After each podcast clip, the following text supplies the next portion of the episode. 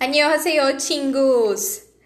Bom, gente, hoje a gente vai falar sobre You Are My Destiny, é, o C-drama que tá sendo o queridinho de 2020, né? Ano passado a gente teve a Gogo Squid, que foi, nossa, superou todas as expectativas. E para quem não sabe, tá tendo, vai ter um spin-off de Gogo Squid com o Rui Tian, né, que fazia o papel coadjuvante em Gogo Squid. Com ele a Apple Dog. Então, esperem aí novos episódios e sequências de Gogo Squid. Mas vamos lá falar sobre Your My Destiny. Eu não sei quem assistiu, mas vai ter alguns spoilers que eu vou falar aqui, né, nesse episódio. E também vou falar um pouquinho é, sobre os atores. É, porque muita gente acha que não conhece né, o trabalho deles, mas eu vou falar um pouquinho deles para vocês. Então, gente, é, Your My Destiny é interpretado pela Lian Ji, né, que é a atriz principal, e pelo Swan Lee. É, a Lian Ji e o Swan Lee, eles não é o primeiro trabalho deles juntos, eles fizeram é, Eternal Love 1 e 2, e vai ter o 3, que eles vão gravar a partir de novembro desse ano. Ou seja, eles já têm uma certa vivência juntos, então. E a gente consegue notar isso na entrosação deles nas cenas, né? Tem muita química envolvida. É, e eles são muito naturais, né? É, é algo que não é tão comum nos dramas chineses. E assim, esse drama me superou em algumas questões com relação a. Como é que eu posso falar? Com relação à questão da sensualização, né? Ele tem uma pegada mais sensual, né? É, até mesmo no é, em questões de, das cenas na cama, das cenas é, de beijo, né? Tem muito romance, mas é, me superou nessas expectativas com relação a isso. Mas eu vou falar da história de Omar Destiny para vocês entenderem. Para quem não assistiu, é, a Lian Ji, ela faz o papel né, é, da Shen Jianxi. Né? A Shen Jianxi, ela é uma assistente administrativa de uma de um escritório de advocacia, né? Então, e a, a Jianxi, ela é daquele tipo de garota que é que tem é, síndrome da boazinha. Ela sempre é, quer fazer tudo para todo mundo, ela não sabe dizer não, e ela acaba se sobrecarregando no trabalho e sendo usada pelos amigos de trabalho porque eles, ela acaba fazendo coisas que não é bem da, da, da estrutura hierárquica funcional dela, né? E, e ela leva esse comportamento pra vida dela também, né? E ela tem um namorado que, de certa maneira, usa dela, essas questões dela, né? Esse comportamento dela também para benefício dele, pra, sei lá, pra ela pagar as contas dele, como acontece, pra pagar viagens, etc. E aí o namorado dela faz isso com ela novamente e pede para elas saírem de férias num cruzeiro. Num cruzeiro é, que vai navegar. É, e aí, nesse cruzeiro, que é tipo um cruzeiro de, pra, de encontros de solteiros e tudo mais, é, ela vai com um namorado, e o namorado dela é Cafa, né?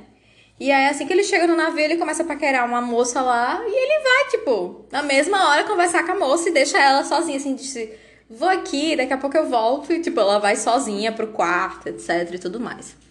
E aí o, o Wang Xi, que é o, que é o papel interpretado pelo Zhong Li, ele tá com a namorada também nesse navio. E ela é uma dançarina de balé que tá crescendo profissionalmente. E quando ela chega no navio, ela recebe uma ligação de que ela vai ganhar um papel muito grande é, em um, um espetáculo de O Cisne, Cisne Negro em Paris. E aí ela deixa o navio e vai embora e deixa ele sozinho. E aí é, a gente pega assim, tipo, o namorado dela na cama com outra, né? E é, acidentalmente ela acaba conhecendo o Van Chi porque ele tá, tipo, ensaiando como é que vai pedir a namorada dele em casamento e ela tá, tipo, olhando ele assim de longe. E aí, na hora que ele tá, tipo, com o anel na mão, o anel cai, assim, desesperadamente. E ela vai ajudar ele, com a síndrome dela da boazinha, a encontrar o anel que ele perdeu, que cai na piscina, essa coisa toda. É uma cena bem cômica. E aí, nisso, é, eles encontram o anel e tudo mais. E, tipo, fica nessa de que, ah, nos conhecemos, mas sem saber o nome um do outro. E eles estão, tipo, num quarto no navio, que é a porta de frente um pro outro, assim, né? Bem coisa de drama, né? E aí, é, a, no, a noiva do, do, Xian, do Van Chi, que deixou ele no navio, ajudou ela, porque ela acabou molhando, melando a roupa, babá, e aí ela foi ajudar a limpar, etc. E acabaram se conhecendo e vendo que eles estavam, tipo, na mesma porta. Porta um na frente do outro. E que. É, e que era ela a noiva dele, né? E ela fala, ah, então aquela. Ela pensa, né? Ah, então aquela moça legal é que é a moça que vai ser pedida em casamento. Espero que ele tenha muita sorte, ela é muito sortuda e não sei o quê. E beleza. Depois que eles estão sozinhos, abandonados, que a noiva do cara lá, do Vanchi, vai embora, né? Que não virou bem noiva, ainda continua sendo namorado, porque ele não conseguiu pedir em casamento. E a Jianxi pegou o namorado dela na cama com outra. É... O Vanchi vê, tipo, o sofrimento dela, porque acabou vendo que ela foi traída por ele por, pelas cenas, né, que são, vão acontecendo, e por ele estar tá do lado do, do quarto dela, por ver o escândalo que aconteceu.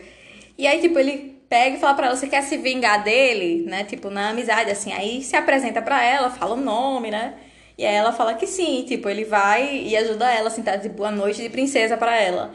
Leva ela pra se arrumar pro cabeleireiro do navio, sabe? Dá um vestido para ela, essa coisa toda. Bem coisinha de drama chinês.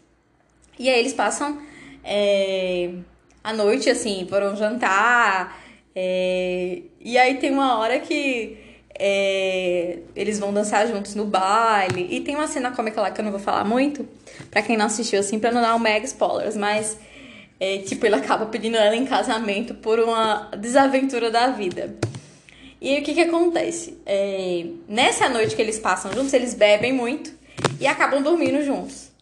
E o que que acontece? Aí, em consequência dessa noite que eles passaram juntos, né? Que é uma coisa muito bizarra, é... ela engravida dele.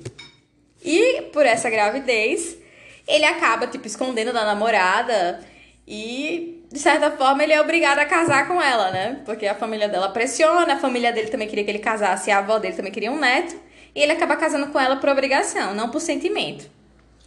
E o drama todo é tipo ele evitando ela, ele com raiva dela porque ele teve que casar por obrigação, ele tentando é, querer ficar com a namorada dele sem poder porque ele ama a namorada dele. É uma loucura, assim, nesse quesito. É bem, bem ocidental, pra falar a verdade.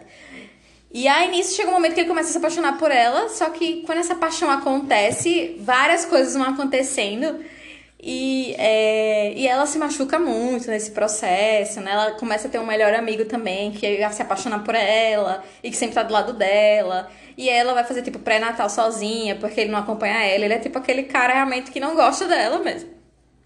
E o que que acontece? Quando ele começa a gostar dela, que eles realmente começam a ter um certo envolvimento e realmente uma relação de verdade, a namorada dele volta pra China, né? Da França pra China.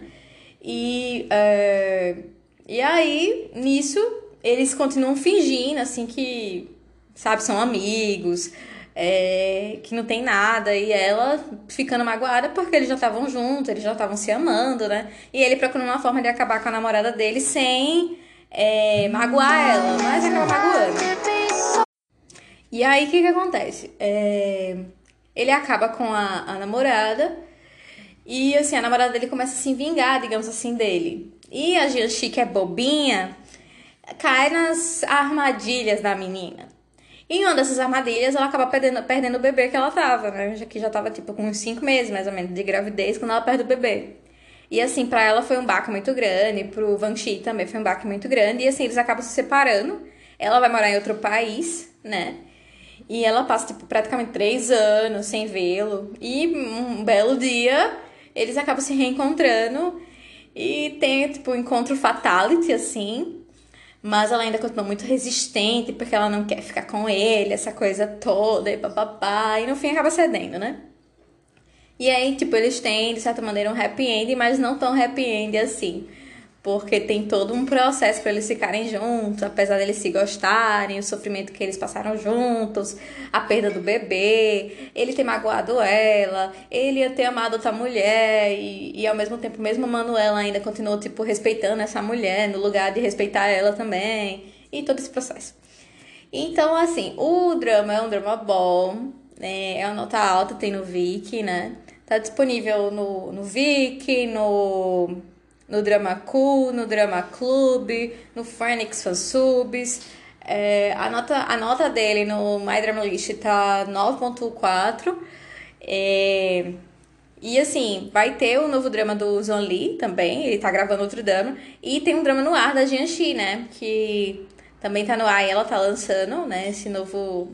Ela tá gravando esse novo drama. Então é isso, gente. É, espero aí que vocês. Quem não assistiu, assista. Quem assistiu, depois vamos comentar mais sobre isso, né?